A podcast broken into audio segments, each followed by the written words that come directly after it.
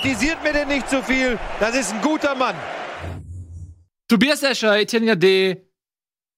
Mein Name Hey! ist Bomhoff. Herzlich willkommen. Bist du Bundesliga? Du bist ein bisschen dunkel. Live. Die einzige Fußballshow der Welt. Ich bin dunkel. Mhm. Seine Seele. Du bist ein bisschen, bisschen grau, gräulich. Im, also im Gesicht oder im Gesamt? Na gut, im, ich, ich überstrahle natürlich, aber du siehst ein bisschen. Siehst du das nicht? Ich bin auch genauso dumm. Ja, sorry. Es ist Das liegt einfach. vielleicht auch ein bisschen an dem Es weißen ist Pulli. grau wie der Fußball. Grau wie die Liga ohne den HSV. Ja, das stimmt. oder? Ja, herzlich willkommen zur Bundesliga. Wir freuen uns, dass ihr sehr da seid. Heute mit jemandem, der ganz bemüht ist, seine gute Laune nicht durch seinen Wollpullover schimmern zu lassen. Ähm, Tobias Escher ist auch da und trägt heute ein Hemd. Und alle im Chat rasten aus. Warum? Trägst du ein Hemd? Ich trage auch, eine, trag auch eine Anzugshose tatsächlich. Ich bin nachher noch Zeig auf einer mal, leg Du mal. Veranstaltung. trägst eine Kannst du Hose. deine Hose auf den Tisch schmettern? Ich trage eine Hose tatsächlich, ja. Ähm, ja, ich bin total angeschlagen, muss man sagen. Ja. Ich bin wie so ein. Aber da ich ja das quasi wie Lionel, FC Barcelona ohne Lionel Messi oder wie Der verletzt ist. der verletzt Der ist, im ja. Klassiko fehlt vielleicht. Geht, Ne? das geht diese Sendung nicht ohne mich, deswegen muss ich mich jetzt hier durchkämpfen mit Anzug. Ja. Und ich muss danach auch direkt weiter zu einer Veranstaltung mit dem HSV-Vorstandsvorsitzenden Bernd Hoffmann, wo ich bei einer Podiumsdiskussion bin.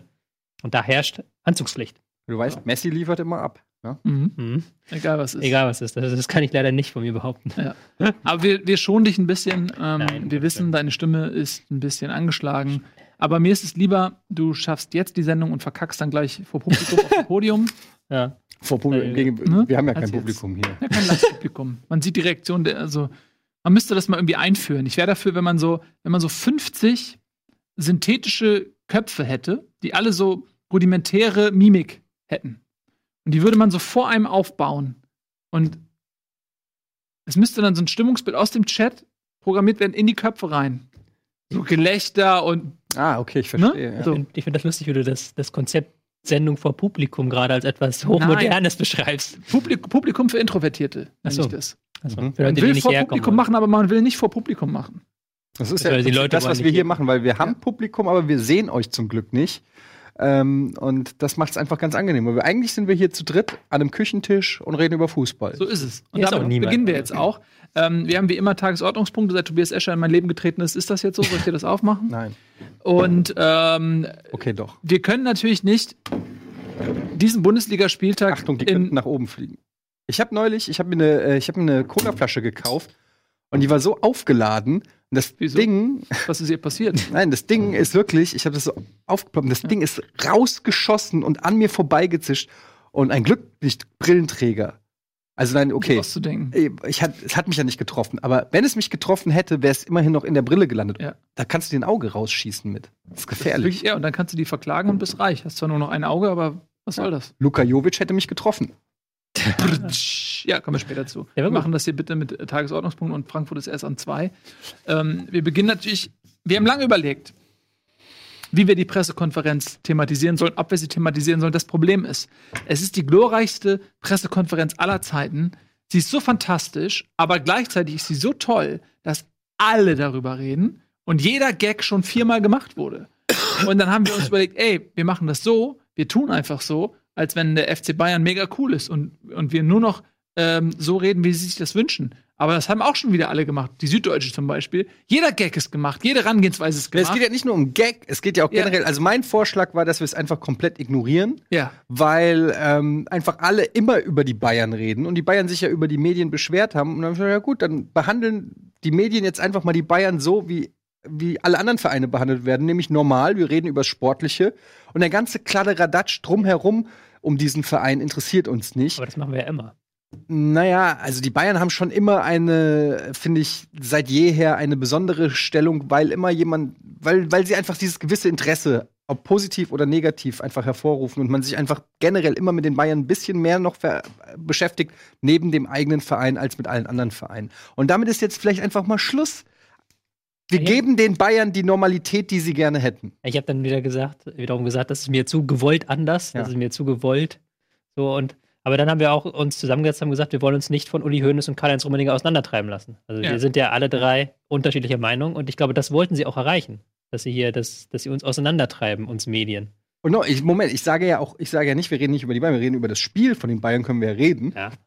Aber diese Pressekonferenz ist, äh, gibt es noch irgendwas, was noch nicht dazu gesagt wurde, was noch nicht die Lächerlichkeit dargestellt? Ich, ich frage mich halt wirklich, ob wir dem noch was beisteuern können. Ich habe ja allein schon drei sehr gute Tweets dazu abgelassen. Damit ist eigentlich auch alles gesagt worden mit diesen Tweets. Ein Tweet übrigens von, von, äh, von Bundesliga, den der Marc gemacht hat. ja, Der ist das in die Tagesthemen gekommen. Ja. Ist in die Tagesthemen gekommen. Ja, wer immer noch in Frage stellt, wie relevant diese Show hier ist, bitteschön, in die Tagesthemen. Ja. Hm? Mit, äh, da stand sogar Quellenangabe The Rocket Beans. Ich The würde sagen, Rocket Beans. das ist der Durchbruch. Oder? Weil wer kennt es nicht? Er guckt die Tagesthemen. er sieht ein Bild. Er sieht die Quellenangabe des Bildes und sagt so, oh, das klingt interessant. Da gucke ich mal, ob ich noch mehr von diesen Bildern dieser Art Mhm. finde. Gibt das dann ein. Und damit haben wir nämlich äh, die Bubble durchbrochen. Nimm das, Circle Jerk. So, Ja? jetzt geht's nämlich los.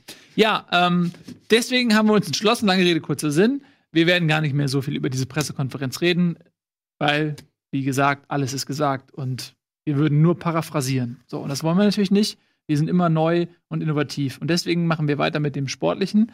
Ähm, das können wir kurz abhandeln, hast du dir auch gewünscht. 3 zu 1 gewinnen die Bayern in Wolfsburg. Ähm, trotz Unterzahl, ähm, Robben hat mal wieder über die Stränge geschlagen und nach einem äußerst brutalen Foul eine gelb-rote Karte gesehen. Das, äh, die erste gelbe Karte war nach einer Schwalbe, nach einer vermeintlichen.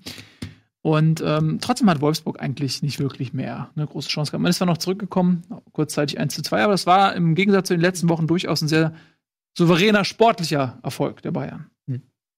Da waren noch ein paar schöne Spielzüge dabei, was wir ja letzt- zuletzt vermisst haben. Also nicht immer Ja. nur auf, auf, auf dem Flügel und dann zurück und zum anderen Flügel. Ähm, das 1-0 war es, glaube ich, wo Hummels da den, den Pass spielt und Thiago durchlässt. Ähm, das war schon ein sehr schönes Spielzug. Ich sehe halt noch viele Fragezeichen ähm, bei den Bayern auch natürlich. Ähm, Hat es mir dann nach dem 2-0 war es, glaube ich, dann so ein bisschen handbremsenmäßig. Dann kam ja auch noch die rote Karte für Robben dazu. Dann sind sie wieder so ein bisschen aufgewacht. Mhm. Ähm, und Wolfsburg ist jetzt auch nicht der Gradmesser. Die haben halt sich aufs Verteidigen versteift und dann das mehr haben sie auch nicht gemacht so und haben dann nicht so gut gekontert wie beispielsweise Gladbach. Also normales Bayern-Spiel. Jetzt nichts, was man, wo man jetzt übermäßig ähm, kritisch sein muss, aber auch nichts, wo man jetzt sagen muss, okay, die holen die dieses Jahr die Champions League. Da sind noch andere Spiele. Was das Spiel unnormal macht, sind natürlich die Vorgeschichten drumherum. Also zum einen das Sportliche, das Ausbleiben des Erfolgs und zum anderen natürlich jetzt diese Pressekonferenz. Wir kommen nicht ganz drum herum. Ähm, deswegen, glaube ich, waren alle sehr gespannt. Und wenn das in die Hose gegangen wäre, hätten wir noch mehr Spaß gehabt heute. Also zumindest die Nicht-Bayern-Fans. Und ich finde es übrigens auch fantastisch zu sehen. Ich kenne ja auch so ein, zwei Bayern-Fans, ne? Und ähm, wie beleidigt die alle sind. Also wie schnell die sich gekränkt fühlen, dadurch, dass es jetzt mal irgendwie ein bisschen Häme gibt. Und ich denke mir, ich als HSV-Fan denke mir so, was ist los mit euch? Das ist so, als wenn so ein Weltkriegsveteran kommt frisch von der Front nach Hause, zwei Tage Fronturlaub, und da ist so ein, so ein Typ, ähm, dem wurde gerade das Fahrrad geklaut. Und Ja. der denkt, das ist der Weltuntergang. Aber da muss ich teilweise, muss ich sogar die beiden Fans, zumindest in meinem Bekanntenkreis gibt es auch einige, ähm, ein bisschen in Schutz nehmen, weil ich, so was ich festgestellt habe, fühlen die sich momentan auch nicht so geil repräsentiert von dem, was da abgeht. Also ich habe wenig Bayern-Fans gehabt, so auf Twitter gab es natürlich so die üblichen Verdächtigen, die sowieso alles rechtfertigen, was ihr Verein macht, aber dann, ähm, ich kenne das ja, aber ähm, es gab eben auch viele, die äh, sich auch distanziert haben davon und das auch nicht geil fanden. Und ich glaube auch generell, ähm, dann einfach momentan nicht so mega zufrieden sind, jetzt erstmal mit der sportlichen Situation und dann noch so eine Pressekonferenz obendrauf und dass man dann momentan irgendwie nicht die Souveränität darstellt, die man vielleicht gerne dann auch inne hätte. Ähm, also das habe ich schon auch so wahrgenommen, ohne dass es sich da jetzt Mitleid eingestellt hat bei, bei mir, aber ähm, ich glaube auch, dass nicht jeder Bayern-Fan das geil fand. Und äh, wie auch, ich meine, klar, du musst schon ein bisschen bescheuert sein, um Bayern-Fan zu sein, aber nicht so bescheuert. Volle Zustimmung. Gut. Wollen wir noch irgendwas Sportliches hinzufügen? Ja, man kann vielleicht erwähnen, dass Lewandowski wieder äh, getroffen hat, der ja ganz gerne gegen Wolfsburg trifft. Und ähm, Das war damals die beste Geschichte. Als, der wurde äh, eingewechselt, ne? als ich ihn gekauft hatte, ähm, bei, ähm, bei, beim, bei Comunio. Und dann hat der innerhalb von 18 Minuten fünf Tore geschossen. In dem Das ersten ist eine Spiel. sehr schöne Geschichte. Das war das Ja. Beste. Und Eddie wollte ihn auch haben. Hat ihn bekommen. Weißt du noch? Wie du Mhm. dich mit jedem Tor geärgert hast. Hm. Chatverlauf habe ich noch. Mittlerweile Standard bei Gegen Wolfsburg. Comunio. Ja. Ja. Gut. Ähm, Achso, ich finde auf jeden Fall, äh, von den, die Aufstellung war insofern interessant, dass Gnabry, glaube ich, zum ersten Startelf-Einsatz kam. Ähm, Hat jetzt aber nicht so ein geiles Spiel gemacht, aber äh, Ribery auf der Bank, der wohl auch ähm, das nicht so geil fand, logischerweise. Fand er das jemals? Nee, aber es ist insofern wichtig, dass die beiden dann auch gewonnen haben, weil wenn er, äh, wenn Kovac, glaube ich, so die großen Namen, Boateng, Müller, Ribery, alle auf der Bank sitzt und dann auch noch verliert, dann könnte das Ja. direkt wieder Unruhe geben. Aber wenn du gewinnst, hast du natürlich die Argumente auf deiner Seite. Diese großen Namen sollen auch mal, ich finde das einfach, es nervt mich so, wenn jemand so demonstrativ unzufrieden ist, dass er nicht spielt. Weil ich meine, das ist halt Bayern, da gibt es halt viele gute Spieler und wenn du irgendwie 35 bist, dann kannst du doch nicht allen Ernstes erwarten, dass es niemanden neben einem gibt, der auch gut Fußball spielt. Man muss doch irgendwie erwarten, dass der Verein sich darum kümmert, dass man auf Sicht ersetzt wird. Ja, aber das würde Ja? bedeuten, dass sich dein Leben in deinem Leben nicht von den letzten 20 Jahren alles nur um dich gedreht hat. Ähm, und dir alles hinterhergetragen wurde, alles gemacht wurde. Und ich glaube, das ist bei vielen Fußballspielern nicht der Fall. Das könnte gut sein. Ist auch vielleicht auch ein positiver Charakterzug, oder? Wenn du halt selbst in dem Alter noch sagst, ich will alle jedes Spiel machen, ich will unbedingt Naja, reinhauen, ich gebe aber mir Das ist ein schmaler Grad aus Ehrgeiz und äh, Ego? Egozentrie. Egomanie. Zentrik. Egomanie. Und, ja, ähm, gut.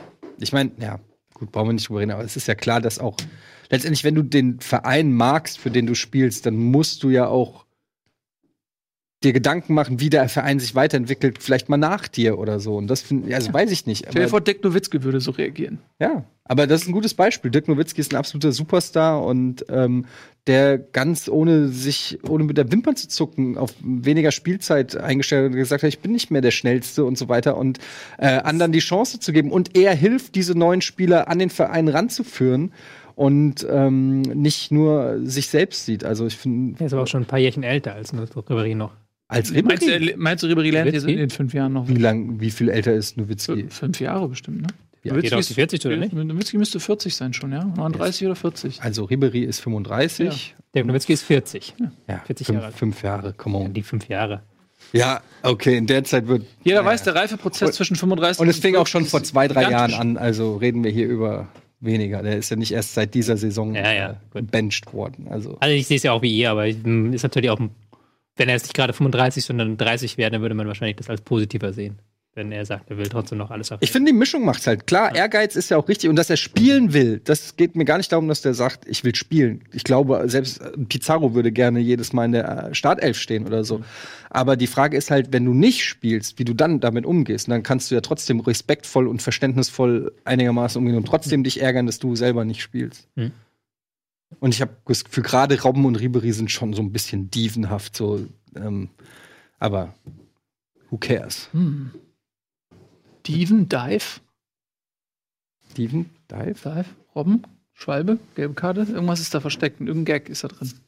Ja, vielleicht findest du ihn noch. Vielleicht finden wir ihn noch. Vielleicht in der nächsten Sendung. Wir machen jetzt, ich, ich bin jetzt ein bisschen aufgeregt. Also, es, äh, weil wir jetzt als nächstes haben wir jetzt ja ähm, ein historisches Ergebnis: Frankfurt gegen Fortuna Düsseldorf 7 zu 1. Und ähm, soll ich dich irgendwie einleiten oder so? Und möchtest Nein, lass uns da nicht so ein dickes Ding. Ich habe echt überlegt, wie soll man da groß drüber reden, aber Ja, du weißt, ich bin ein bescheidener Typ. mm, absolut. Und ähm, es ist, es liegt mir nicht jetzt dann, es liegt mir fern, jetzt da irgendwie die Eintracht für abzufeiern, weil ich bin auch der Meinung, wir müssen jetzt erstmal bodenständig bleiben. Wir sind nur Ja. auf dem siebten Platz, wir haben noch nichts erreicht. Ähm, ich kann nur sagen, dass ich ähm, froh bin über diese Entwicklung ähm, und dass ich glaube, was hast du da? Nichts habe ich da. Mach weiter. Achso, wir Erzähl. weiter. Machen wir weiter. Dass ich finde, dass Adi Hütter eine, eine sehr, sehr gute Arbeit macht. Warum? Ich höre dir Kaum zu. rede ich. Ich höre dir zu. Der zeigt dir das Laptop, du bist am Schrank. Okay, ich werde einfach Ich höre dir zu. mit den Erzähl weiter. Freunden der Eintracht da draußen. Ähm, ich finde, dass er eine sehr gute, dass er sehr gute Arbeit macht. Er, er gefällt mir als Trainer außerordentlich gut.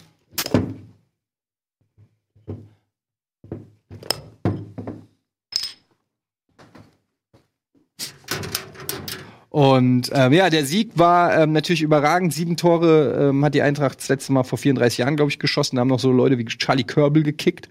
Ähm, Spieler wie Makoto Hasebe waren gerade geboren. Ähm, also insofern äh, ist das schon ein krasser Sieg. Fünf Tore von äh, Luka Jovic, wo ich auch sagen muss, äh, eins fast schöner als es. Also es war auch die, die Art und Weise. Das eine war irgendwie oben aus der Luft, äh, mit dem Seitfallzieher, das andere mit links, das andere mit dem Kopf und so weiter. Also der Junge hat schon echt was auf dem Kasten. Ähm, generell ist die Eintracht spielerisch echt stark. Guten Kader. Ähm, Kostic, der äh, für die Eintracht, es tut mir leid, das sagen zu müssen, wirklich richtig ruhig. Bombentransfer. Ein Bombentransfer ist, ja. Ja, ist ja nur Äh, geliehen. Zwei Jahre geliehen mit anschließender Kaufoption. Ja, Nee. doch, ich meine schon. Ah, egal. Auf jeden Fall, die haben schon einen guten Kader, wenn man überlegt, dass jemand wie äh, ein Rebic gar nicht gespielt hat oder so. Also gerade in der Offensive, nach hinten fangen sie sich dann doch immer wieder ein Tor. Aber ich muss auch sagen, ähm, Düsseldorf war unfassbar schlecht. Das kann man auch nicht anders sagen. Also ich habe mich teilweise wirklich gewundert, wie frei die Spieler zum Flanken kamen, wie viel Zeit sie hatten im Strafraum, die Bälle anzunehmen und zu verarbeiten und so weiter. Also man, ähm, das hätte ich nicht gedacht. Friedhelm Funkel ist ja eigentlich eher bekannt dafür, zumindest was die Verteidigung und die Abwehr angeht, dass sie so giftige Mannschaften haben. So hat sich auch Düsseldorf am Anfang der Saison präsentiert. Ähm, dass die da so läppsch da rangehen, auch nach der Halbzeit, wo du dann denkst, okay, in der Halbzeit wurden sie vielleicht noch mal wachgeschüttelt, da stand es erst 3-0. Ähm, die wollen vielleicht auch nicht irgendwie abgeschossen werden. Nee, da war gar nichts. Also das war wirklich unfassbar schlecht von Düsseldorf. Ähm, man darf so einen Sieg nicht zu hoch hängen. Ich glaube, die Eintracht hat schon eine gute Qualität und man sieht, sie haben wirklich ähm, sich gut verstärkt. Ähm, und jetzt natürlich eine tolle Wochen hinter sich, aber ich bin schon zu lange Eintracht-Fan, als dass ich mich jetzt sicher fühlen würde. Ähm, aber die Entwicklung gefällt mir. Also ich kann dir da mal ähm, eine seelische Stütze sein. Frankfurt wird dieses Jahr nichts mit dem Abstieg zu tun haben. Okay, Das kann ich dir aus äh, neutraler, kompetenter Sicht Erzählen. äh, sagen, weil ähm, erstmal die aus eigenen Stücken schon genug Qualität hat. Aber ich glaube auch, dass Düsseldorf, das hat man jetzt wieder gesehen, und vor allem Nürnberg, denen fehlt die Qualität. Hm. Und die haben gerade am Anfang hast du ja immer noch so ein bisschen so, der, mit, kommt der Aufsteiger so mit Schwung und oft holen die noch ein paar Punkte irgendwie gerade in den ersten Wochen so. Aber guck die Tabelle an, Düsseldorf minus 12 Tore, 5 Punkte. Und äh, Nürnberg minus 11 Tore. Äh, acht Punkte zwar noch. übrigens gegen Nürnberg. Und wenn du guckst, dass da Schalke äh, noch unten drin ist, die dann auf, auf Sicht rauskommen werden, ähm, Stuttgart hat eigentlich auch äh, zu viel Qualität, um direkt abzusteigen. Also ich glaube, äh, Frankfurt ist safe und ich glaube aber, ich mache mir sehr viel Sorgen um Düsseldorf und Nürnberg auch. Ja, es war schon von äh, Düsseldorf ein richtig Katastrophenauftritt. Äh, die haben ja da im Mittelfeld gar keinen Druck gemacht. Sebe konnte am Anfang einen Pass nach dem anderen spielen. Und nachher, als dann Frankfurt geführt hat durch diesen Elfmeter, wo man auch dann, da auch ein bisschen komisch war, die penetrierte war mit Videobeweis auch Mhm. und Zwei Minuten danach. ja, zwei Minuten danach, genau. Das Lustige war ja, dass davor ähm, hatte Jovic eine riesen, also das war, wurde nicht abgepfiffen, es war alles im, im, im Fluss und Jovic ist allein mit dem Ball aufs Tor zugerannt und hat die Chance nicht reingemacht. Das war eine riesen, das war eine hundertprozentige, hat sich tierisch geärgert und dann kam der Pfiff vom Schiri und er zeigt plötzlich auf den Elfmeter. Punkt. Und alle so, hä, wieso Elfmeter? Der war ja komplett alleine, da war kein Hm. Gegenspieler und keiner hat so richtig gecheckt. Und dann war erst klar, dass das von einer Aktion war, die von zwei Minuten früher war, äh, vorher war. Und ich habe mich gefragt, wenn er diese Chance reingemacht hätte, also es es, keinen Videobeweis gegeben. ja, aber die Szene davor, wo für den Videobeweis war ja eh eine komplett andere Szene. Hätte man die dann, Nee, aber das hätte es dann 1-0 gestanden und dann noch, noch den Elfmeter Nee. nachträglich gegeben? Nein, nein. Das heißt, ein Tor annulliert automatisch alles, Ja, was das ist ja davor war, quasi die? Szene, die läuft ja weiter und der, äh, du kannst ja immer nur Okay. einen Vorteil haben und Tor ist vorteilhafter als Elfmeter. So. Ja, nur weil es zwei Minuten später gefallen Ja, ist, klar. hat ja eigentlich nicht mehr unmittelbar was Aber der, mit der Szene zu das. Spiel geht ja quasi erst weiter, wenn der Ball, also wenn der Ball einmal im Aus war, ist dann Spielunterbrechung und dazwischen läuft das Spiel ja quasi. Okay, ja. Es wäre halt andersrum, wenn jetzt, äh, wenn jetzt Düsseldorf ein Tor erzielt hätte. Dann wäre es ein Problem gewesen, weil dann wäre das von Düsseldorf annulliert worden, dann wäre jetzt den Elfmeter gegeben. ja. Also es war auf jeden Fall. Du kannst halt keine zwei Vorteile die Es aufsammeln. war auf jeden Fall ein bisschen komisch. Ich finde, den Elfmeter kann man geben. Die Hand war schon Ja, unnatürlich hoch. Ja. Und man hat auch gesehen, dadurch, dass der Ball an die Hand gekommen ist, ist, äh, ich glaube, es war auch wieder Jovic, der da reingerutscht ist, ist dadurch nicht mehr an den Ball gekommen. Wenn die Hand da nicht gewesen wäre, hätte es sogar direkt ein Tor gewesen sein können. Aber es fühlt sich Ja, trotzdem halt- komisch an, zwei halt Minuten komisch. später so einen Pfiff zu kriegen und die, die Mannschaft ist da hinten und hier wird plötzlich Elfmeter gepfiffen. Das ist irgendwie ein bisschen. Vor allen Dingen war es auch noch ein bisschen spielentscheidend, weil dann konnte wirklich äh, Frankfurt das Tempo nutzen, haben wir dann nachher gerade in der zweiten Halbzeit vor allen Dingen über Kontertore erzielt, wo dann Düsseldorf teils frappierende Ballverluste hatte. Ja, also ich, Ich, ich, ich lehne mich mal weit aus dem Fenster und sage, an dem Tag hätten wir auch ohne diesen Elfmeter gewonnen. Ja, gut, das stimmt, ja. Aber Düsseldorf war halt ähm, äh, auch überraschend schwach. Also es ist nicht so, dass die jede Woche so schwach spielen. Das ist ja nicht so. Normalerweise haben die wirklich auch eine gute Aggressivität im Spiel gegen den Ball, haben da auch gute Abläufe. Das Mittelfeld ist halt die Schwachstelle tatsächlich und da kriegen sie manch, da kriegen sie den Druck nicht richtig hin. Ähm, aber so katastrophal wie gegen Frankfurt jetzt sind sie eigentlich nicht. Ja, so oder so, freu dich drüber. Äh, schöne Momentaufnahme.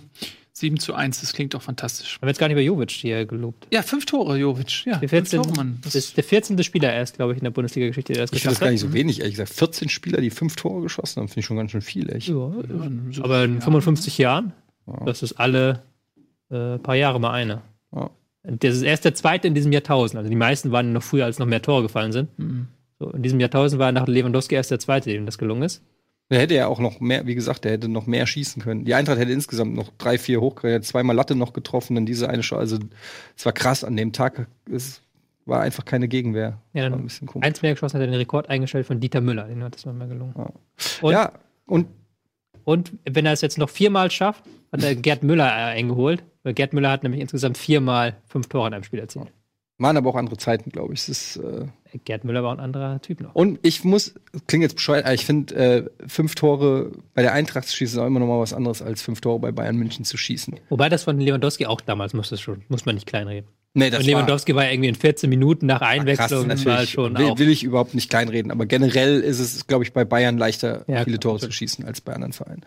Ja. Nee, toller Spieler. Äh, Eintracht hat eine Kaufoption, man weiß nicht genau wie viel, aber unter 10 Millionen auf jeden Fall. ähm, Also die müssen sie ziehen, allein schon schon, weil er mehr wert ist. ja, ja. Dann zur Not verkaufen sie ihn fürs Doppelte mindestens. Und man wird mal sehen, wer von den Rebic, Aller und Jovic nächste Saison noch bei der Eintracht spielt. Wird wahrscheinlich nicht so leicht, die alle drei zu halten. Gut. Nicht leicht zu halten waren auch die vielen Torschüsse, die auf das Mainzer Tor gewuchtet worden sind von Gladbach. Drei Tore sind nicht fünf, aber immerhin Vier. fast. Ähm, nee, ich mein, wollte so. auf Jonas Hofmann, der drei Tore geschossen hat. Ähm, zum ersten Mal in seinem Leben einen Hattrick. Und Gladbach ist gut in Form, Tabellenzweiter.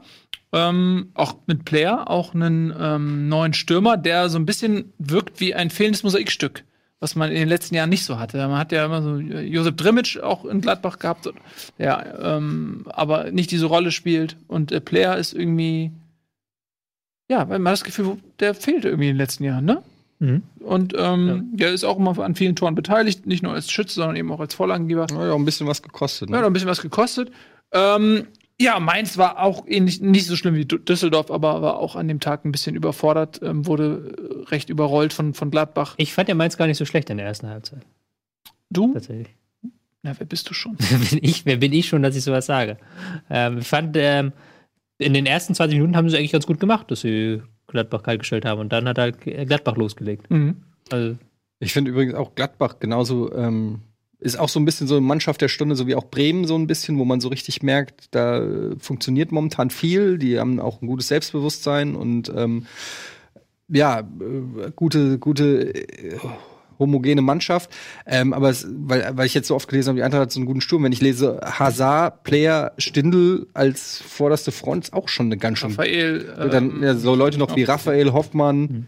Du hast junge Leute wie ein Neuhaus, der eine überragende Saison bislang spielt. Also ähm, und Leute wie Johnson, Kramer, Hermann auf der Bank, die noch nicht mal eingewechselt wurden. Also pff, ich muss sagen, auch Gladbach, ähm, mit denen ist diese Saison auf jeden Fall zu rechnen. Jetzt nicht nur wegen der jüngsten Ergebnisse, sondern die haben ja immer mal so auch Phasen, wo es dann nicht so gut läuft. Aber wenn die jetzt vielleicht, wie du sagst, mit Player Mhm. konstant das mal schaffen, dann Ja. ist da eine Menge drin diese der ist auf Saison. jeden Fall jetzt schon Player of the Year.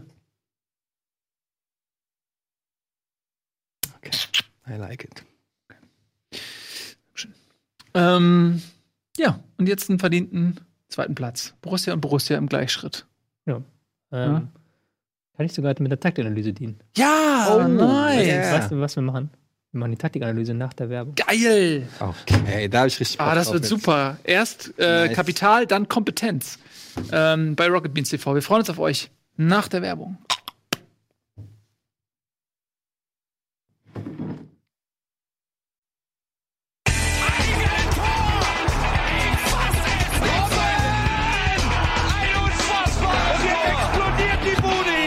Kritisiert mir denn nicht zu viel. Das ist ein guter Mann. Das ist korrekt. Das ist ein guter Mann. Sein Name ist Tobias Escher. Er hat eine Taktikanalyse angefertigt für das Spiel Borussia Mönchengladbach. Mainz 05, äh, 4 zu 0 der Ausgang. Und Hm. bitte dich jetzt. Diese Taktikanalyse zu öffnen. Ja. Ähm, ich. Es ist halt immer schwierig, wenn der Gegner eine gute Defensive hat. Das sage ich ja hier seit Jahren. Das ist ja mein, mein Credo hier. Ähm, macht mal was Spielerisches, liebe Teams. Ähm, Gladbach hat sich gegen Mainz, die einen mit einer Raute gespielt haben, die eigentlich sehr gut gepresst haben in der ersten Halbzeit, haben sich erstmal schwer getan, aber sie haben halt immer wieder sich getraut, von hinten flach herauszuspielen. Und dann kommt es jetzt auf die Details an und die haben bei Gladbach einfach gestimmt. Ich habe jetzt hier mal eine, das 1 zu 0 quasi, es ist nicht genauso abgelaufen. Ähm, der Ball hier rüber zu Neuhaus, der hier in den Raum ablegt zu Player, der wiederum hier die Option hat, gleich zu Stindel zu spielen. Und dann starten drei Spieler durch und du hast relativ schnell den Raum abgedeckt. So, das sieht jetzt erstmal ganz simpel aus. Ähm, aber hier kommt es dann wirklich auf die Details an, weil nämlich, ähm, wenn du diesen Pass hier spielst von Neuhaus, wenn der sich zurückfallen lässt und es wirklich schafft, den Sehen Raum. grad, sehen wir gerade leider nicht. Kannst du nochmal neu ansehen? So, hier. Ja. Upp. Hier haben wir den. Hier haben wir den Neuhaus quasi. Ja. der den, ähm, der den Pass spielt, wenn dieser Pass hier gespielt ist, dann hast, hast, du hier als Player, der den Ball erhält, hast du nur eine Chance, den wirklich weiter zu verarbeiten, wenn deine Spieler richtig zu dir stehen. Ähm, du musst jetzt dir wirklich vorstellen, das ist jetzt äh, Taktiktafel, aber du musst dir vorstellen, der steht mit dem Rücken äh, mit dem Ball zum Tor und du willst ja immer, dass deine Spieler mit dem Ball am Fuß zum Tor kommen. So, alles andere ist ja Quatsch. Ich will ja zum Tor hinkommen. Es bringt ja nichts, wenn ich immer meinen Spieler den Rücken an, Ja, im Rücken zum Tor habe, sondern so.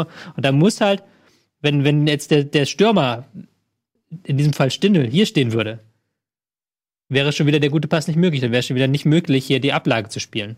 Mhm. Wenn äh, Wendt jetzt hier nicht rausgehen würde, das ist ja auch eine Option. Wenn, er, wenn Wendt jetzt hier rausgeht, wenn der jetzt diesen Laufweg nicht machen würde, dann hätte er auch keine Option hier für die Ablage. Du musst das mal, man sieht das Ja, sonst nicht. Ich, nicht jeder versteht, was du meinst. Ach so, Entschuldigung. Mich eingeschlossen. Genau. Wenn, sobald Stindl, wenn Stindl hier stehen würde, dann ist diese einfache, diese einfache Ablage zur Seite nicht mehr möglich. Dann hast du, da Ja. kommt es ja wirklich darauf an, dass Stindl hier in diesem richtigen Raum steht, dass auch Stindl sich fallen lässt ein Stück weit, dass auch Stindl parallel zu ihm bereit steht. Anspielbar ist einfach. Genau, dass du halt ein Dreieckspiel hast, dass, Ja. dass er das Player, was er sehr gut kann, eine Seitlage, sagt man das. Also keine Ablage, sondern eine Lage zur Seite. Ja. Und dann hast du den Spieler sofort wieder mit Blick zum Tor. Oder halt über den Außenverteidiger, der vorrückt.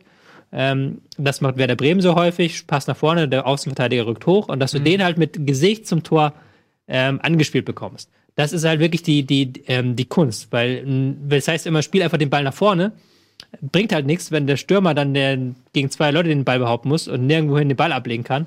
Und wenn er ablegen muss, wieder zurück ablegen muss. Du musst halt wirklich dann diesem Stürmer die Möglichkeit geben, ein, zwei, drei Anspielstationen direkt neben dir zu haben. Das haben sie gut gemacht. Und jetzt, äh, wie ist jetzt der Laufweg von Player? Ja, da, da, gleich starten alle, starten drei bis vier Spieler durch Mhm. nach vorne. Das, ist, das habe ich ja auch schon eingezeichnet. Da, da siehst du jetzt wirklich an den Pfeilen eins, zwei, drei. Ähm, Hofmann hier auch noch. Und dann hast du wirklich eine 1, 2, 3, 4 gegen 4 Situation oder sogar 5 gegen 4 Situation war es in, der, in dem Moment. Auch wieder das Nachrücken. Auch Also- wieder hier, auch wieder die Details. Nur, dass ich es nochmal richtig verstehe. Was du gerade lobst, ist sozusagen, dass Stindel hinter dem Ball ist. Das Stindel so, hinter dass dem Ball das ist. Player ihm den Ball in den Lauf ablegt, sodass Stindel mit dem Ball am Fuß und dem Oberkörper Richtung Tor läuft. Das, genau, das Stindel hinter dem Ball ist, dass Wendt mitgeht, weil wenn, wenn Wendt nicht mitgeht, ist diese Option nicht da, dann hat es der Gegner natürlich sehr einfach, das zu verteidigen, weil der Gegner sich dann voll auf Stindel fokussieren kann. Das Mhm. war in dieser Szene auch so ein Problem, dass dieser, die 18 hier, die konnte nicht so weit einrücken, aus Angst, dass, die, Okay, dann, dass dann Wendt, Wendt hinten draußen ist, dass du halt dem Spieler am Ball, wenn du ihn, wenn sobald du, der Ball nach vorne gespielt wird, dass der Spieler am Ball ein oder zwei Optionen hat, möglichst nah zum gegnerischen Tor, die er möglichst mit Gesicht zum gegnerischen Tor in Einsatz bringen kann. So. Und das hat halt Gladbach immer wieder geschafft. Also das haben sie halt immer, nachdem sie am Anfang ein bisschen Probleme hatten, haben sie immer wieder hinten rausgespielt und immer wieder genau in diese Situation bekommen, dass sie nach dem vertikalen Zuspiel Aber wäre sofort Tempo aufnehmen konnten. Dann nicht der Fehler, ich weiß nicht, welcher Rote das jetzt ist von Mainz. ist- der, der müsste doch mitgehen mit Stindel, damit dieser Pass von. Nee, nee, Ja, genau. nicht, der, nicht der Innenverteidiger. Wenn der rausrückt, dann ist ja die Lücke zum Beispiel, aber nee, in der Mitte, der am Mittelkreis oben. Die 25. Ja, genau. Ja, der das der ist müsste jetzt doch nicht mit, mit Das ist jetzt nicht genau die Situation, wie sie war im Spiel. Ah, Im okay. Spiel war sie noch ein bisschen anders. Also ich habe das jetzt eher grob eingezeichnet. Im Endeffekt müsste das müsstest du so machen, dass dieser Innenverteidiger rausrückt und die anderen beiden zusammenrücken. Hm. So, aber selbst dann hast du ja diese Option noch mit Wendt. Dann hast du immer noch eine sehr gute Option, äh, hier rauszuspielen. Ja, Mhm. spielt er Spielt, spielt, er, abtropfen, spielt er auf ja. Wendt so. Und das war halt hier das, so ein bisschen das Problem. Und halt mitrücken. Also, Mhm. das ist jetzt auch wieder keine taktische Frage, es ist eine Frage von, äh, wie viel traust du dich? Wenn dann natürlich eins, zwei, drei, vier Spieler direkt nach vorne starten, hast du eine andere Angriffswucht, als wenn die Außenverteidiger sich zurückhalten und dann nur zwei Leute nach vorne starten. Mhm. So, da ist halt Gladbach mutiger als viele andere Teams in dieser Saison. Sehr schön. Vielen Dank, Tobias Escher, für diese äh, schöne Analyse. Und da sieht man, glaube ich, auch ganz gut, was äh, Player auch noch mit, mitbringt. Ähm, nämlich diese, dass er als Zielspieler Genau. diese hohen Bälle so verarbeiten kann auf diese Art und Weise. Das ist Das ist eine. auch halb hoch. Also er kann ja auch, es war ein flacher Pass und der, das, genau das kann er das auch machen. Ja. Gut, das, sorry, dass ich unterbreche, aber genau das ist es halt, was der Gladbach vielleicht in der letzten Saison gefehlt hat. Ähm, so ein Player, der vorne halt ein, genau diese Anspiele macht und dann die, den Ball zur Seite legt, weil Ja. das ist nicht das Spiel von Stendel oder Raphael. Genau. Ähm, und auch ein Hofmann und ein Neuhaus, die diese Pässe von hinten raus spielen können. Also Hofmann und Neuhaus, die wirklich überall auf dem Feld sind und auch dann genau diese Pässe nach vorne spielen. Ein Ja. anderer Spielertyp noch als Kramer, der sehr viel laufstark ist, aber halt noch nicht diese ganz große Passstärke hat. Genau. Und Hofmann, ja auch, der auch lange als Außenbahnspieler ähm, Mhm. eingeplant wurde, jetzt in neuer Rolle. Auch letzte Saison, glaube ich, hat er da schon äh, zeitweise gespielt. Ähm, erinnert mich so ein bisschen an Basti Schweinsteiger, der ja auch lange Außenbahnspieler war und dann im Zentrum erst so zur Weltklasse gereift ist. Mhm. Und das scheint mir bei Hofmann jetzt nicht unbedingt schweinsteigerische Außenmaße anzunehmen, aber zumindest doch eine deutliche Qualitätssteigerung Steigerung auch auf der Position. So ein bisschen das, was, naja, egal. Ne? Mirat Gaci- Gaci- Gacinovic bei der Eintracht auch macht. Das ist, äh, So, naja, aber die Vergleich. naja, gut, der ist auch von den eigentlich für die Außenbahn geholt worden und jetzt, jetzt äh, wirbelt jetzt hinter den Spitzen, holt sich die Ja, Bälle und so. spielt ja auch Das ist eine sehr, sehr ähnliche Rolle, wie sie Hofmann hat auch. Genau. Wirbel, Wirbel. Gut. Ja, für, für Mainz jetzt auch, muss man ganz kurz sagen, so, für Mainz. Trainer Schwarz, ne, äh, wird die Luft, glaube ich, ein bisschen enger, weil. Jetzt auch jetzt irgendwas mit düster oder so, aber Wieso? Achso, wegen Schwarz. ja. schwarz. Ähm, mein Gehirn arbeitet nicht so in die Richtung, weißt du? Ich bin mehr so Observational Humor Typ. Ähm, Ob es da wirklich so einen Bereich gibt im Gehirn, der einfach bei dir viel zu groß ist? Viele Bereiche in meinem Gehirn sind viel zu groß. Ja, also ich kann ja auf jeden Fall sagen, dass das eine Mhm. Form von Autismus ist. Also das ist auf jeden Fall, das ist, Das ist auch ein- sicher wie Samnicke Das ist auch ein Fluch, oder? für alle anderen, ja. Also ich komme gut damit klar. Aber ähm, Mainz äh, hat jetzt eins, zwei, drei, vier, fünf, sechs Spiele nicht mehr gewonnen. Ähm, das letzte, äh, letzten Sieg gegen Augsburg. Also, das sieht momentan auch nicht so gut aus. Sind jetzt aber zum ersten Mal so richtig eingebrochen. Ähm, wir haben in den ersten ah, sieben Spielen vier Gegentore kassiert, jetzt in einem Spiel vier Gegentore, also war es das erste richtig heftige Niederlage. Ähm, da will ich noch nicht, will ich noch nicht abschreiben. Auch Nee, abschreiben nicht, aber ich sag nur, die müssen sich jetzt auch aufpassen, dass sie da nicht komplett, noch Ja. mit neun Punkten ist ja noch ein bisschen Punktepolster da, aber wir müssen auch auf, aufpassen, dass sie da jetzt nicht da unten ähm, reinrutschen. Wobei man auch sagen muss, Leverkusen, Wolfsburg, Schalke, Hertha, Gladbach. ja, ist gut. Mach, Entschuldigung. Die Sache ist, das Nein, ist es ist- krankhaft. Sag, bring ihn. Nein, ich habe kein. Ich hab, Entschuldigung, mach weiter. Okay. Ja, egal, dass sie da halt ähm, auch keine, keine leichten Gegner, ja, stimmt. die sie gehabt haben. Das stimmt, ja. Ähm, ich glaube auch, Mainz ist ja auch ein etwas ruhiges Umfeld. Ich habe jetzt noch nichts gelesen, dass Sandro Schwarz irgendwie angezählt ist. Dann sind wir die Ersten. Und wieder einmal habt ihr es zuerst bei Bundesliga gehört. Sandro, Sandro Schwarz, Schwarz ist wackelt. angezählt. Ist der nächste Woche noch da? Wir wissen es nicht. Hasenhüttel ist auf dem Markt. Da muss man aufpassen als Trainer. Kommen wir später noch zu. Hasenhüttel, ne? Ja, bei Leverkusen, ne? Ja. Oder bei Schalke. Das wäre aber auch Ja. ein Ding, wenn er jetzt nach Mainz gehen würde. Damit Das würde uns alle überraschen. gerechnet. Ja, in Hamburg wird auch schon ge gemunkelt. Hm. Na, der wird natürlich nicht zu Hamburg gehen. Zum HSV gehen. Ähm, ja, aber Mainz tatsächlich. Aber man hat ja noch ein bisschen, man hat ja noch schon neun Punkte und damit hat man ja ganze drei Punkte Vorsprung auf den Relegationsplatz. Das ist korrekt. Das ist ja noch nicht dramatisch. Aber wie gesagt, das ist ja auch immer eine Frage von Tendenzen. Das stimmt. So, Hm. ich wollte jetzt äh, überleiten zu einem Verein, der ähm, Mainz den Gefallen tut, noch schlechter zu sein. Überraschenderweise. Das ist FC Schalke 04. Oh, stimmt, ja. Man hat ja gedacht bei Schalke, nach dieser katastrophalen ähm, Auftaktserie aus Niederlagen, dass man jetzt in die Spur findet. Man hat äh, die Spieler so hören, ähm, sagen hören, äh, ja, wir müssen bis zum Winter die Lücke schließen. Und gemeint war Europa, die Lücke nach Europa schließen und nicht irgendwie auf die Nicht-Abstiegsplätze oder sowas. Und äh, manchmal sind Rückschläge ja auch Teil der Therapie. Ist das in diesem Fall auch so oder ist das einfach nur die Fortsetzung der Tendenz nach unten? Also für mich hatte dieses Spiel schon ganz klar richtungsweisenden Charakter. Jetzt für beide Teams. Weil du einerseits natürlich eine Werder-Mannschaft Au- Aufschwung hattest, wo du dich immer gefragt hast, sind die wirklich so gut? Können die auch jetzt gegen Gegner mithalten, der letztes Jahr Vizemeister geworden, worden ist? Und auf der anderen Seite eine Mannschaft, wo du sagst, sind die wirklich, gehören die da unten rein? Oder weil wenn sie aufholen wollen, Schalke, hätten sie jetzt gegen Werder gewinnen müssen zu Hause. So, sagen wir, wie es ist. Aber sie haben es ver, haben's vergeigt, haben 2-0 verloren, haben in der ersten Halbzeit total defensiv gespielt. Ähm, Bremen hat sich da auch nicht mehr getraut, als sie mussten, okay. Aber Bremen hatte wenigstens Ballbesitz, Bremen hatte wenigstens versucht. Schalke hat mit McKenny auf der 10 gespielt. McKenny, äh, gelernter Abräumer. So, das war halt eine reine Abräumertaktik, die sie gemacht haben. Haben halt gehofft, dass sie irgendwie einen langen Ball da reinbekommen und dann einen zweiten Ball und dann ein Tor schießen können. Das hat überhaupt nicht gereicht, das hat überhaupt nicht funktioniert. Sahen dann in der zweiten Halbzeit besser aus, nachdem sie auf Offensive umgestellt haben. Aber es ist halt, keine Ahnung, dieser, dieser Defensivfußball, der in der letzten Saison noch so gut funktioniert hat, ist halt diese Saison das genaue Gegenteil. Also man hat die letzte Saison immer das Gefühl gehabt, okay, wenn das Spiel, das Spiel war, Schalke-Spiele waren langweilig, aber irgendwann haben sie das Tor gemacht. Und diese Saison hat man das Gefühl, okay, Schalke-Spiele sind langweilig und irgendwann macht der Gegner das Tor. Mhm.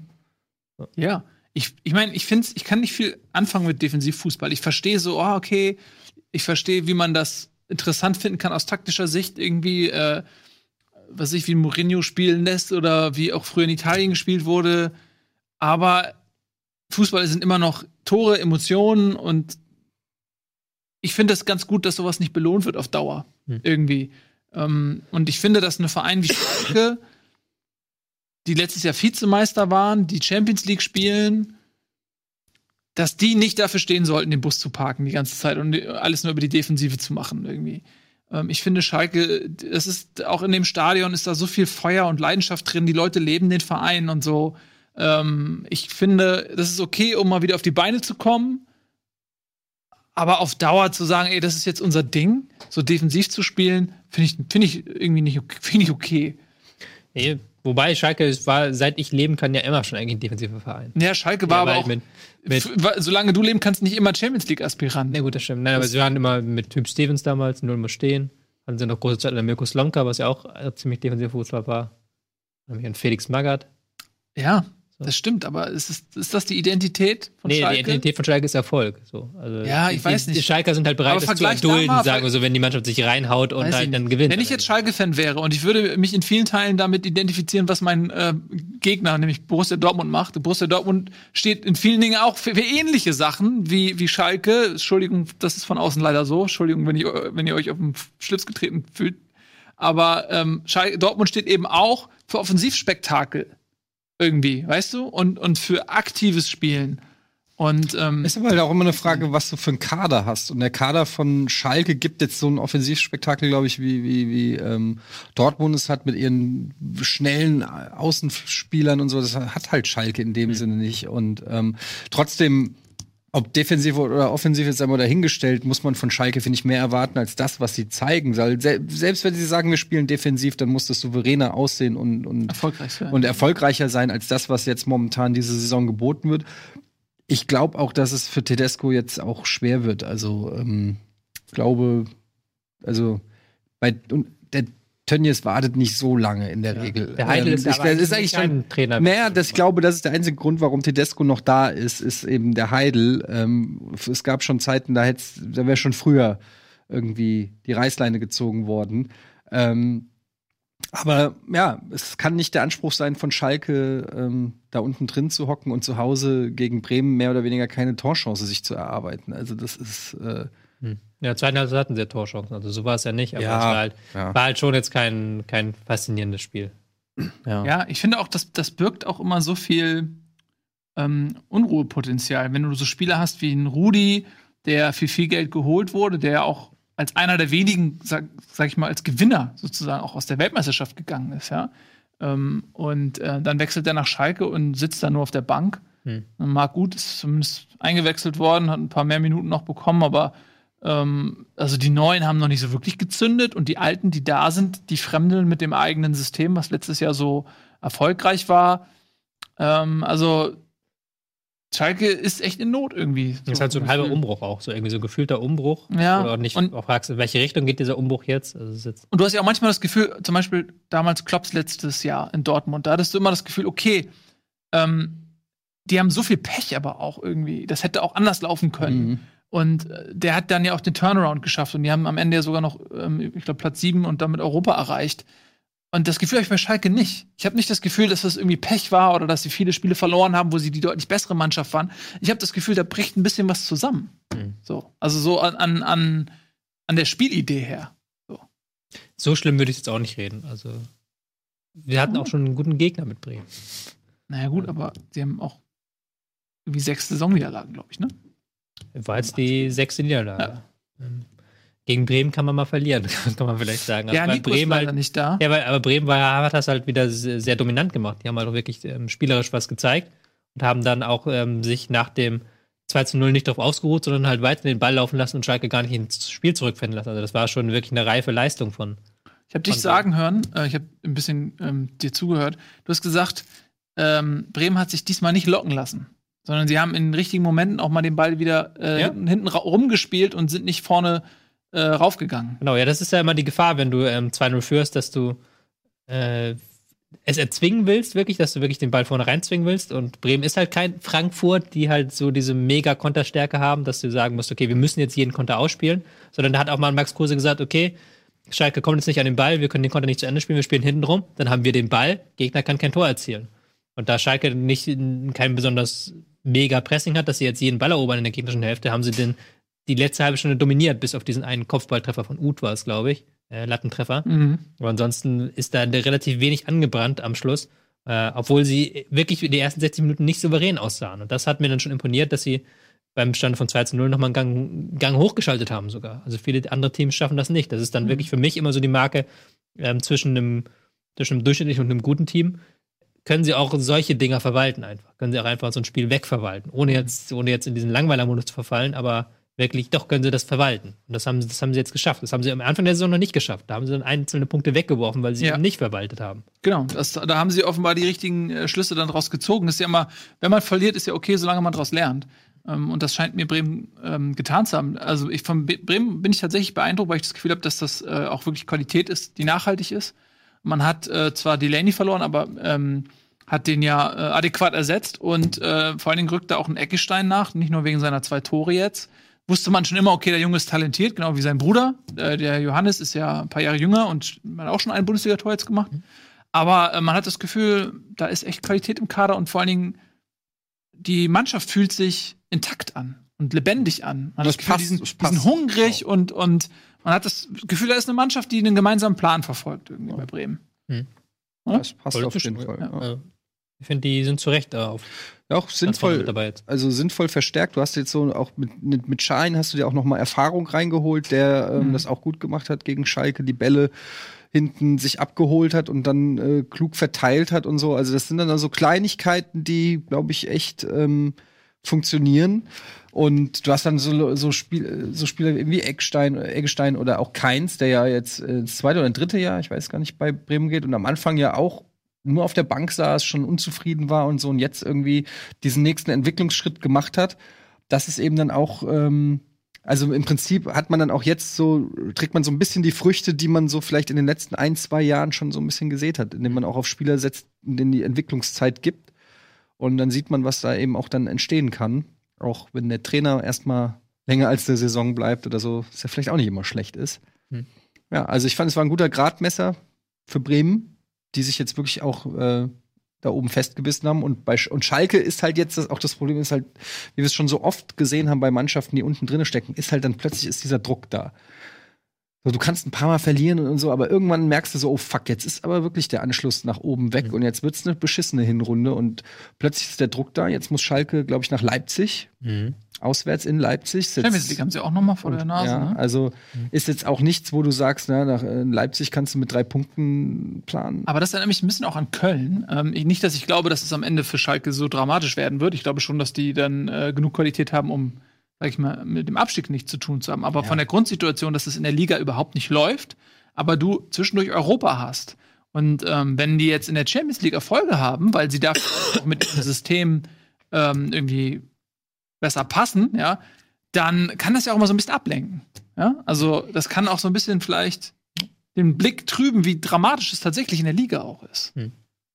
Ja, mal gespannt, was da in der Woche jetzt äh, in der Champions League passiert. Auf der anderen Seite, gerade dieses Auswärtsspiel in Leipzig bietet natürlich auch die Chance, wenn man da jetzt einen Auswärtssieg hinlegt, kann man natürlich auch ganz schnell dafür sorgen, dass die Stimmung ins Positive kippt, weil man jetzt nicht unbedingt davon ausgeht. Und da kannst du natürlich dann auch für ein Ausrufezeichen setzen. Das ist immer so, so, aber Gut.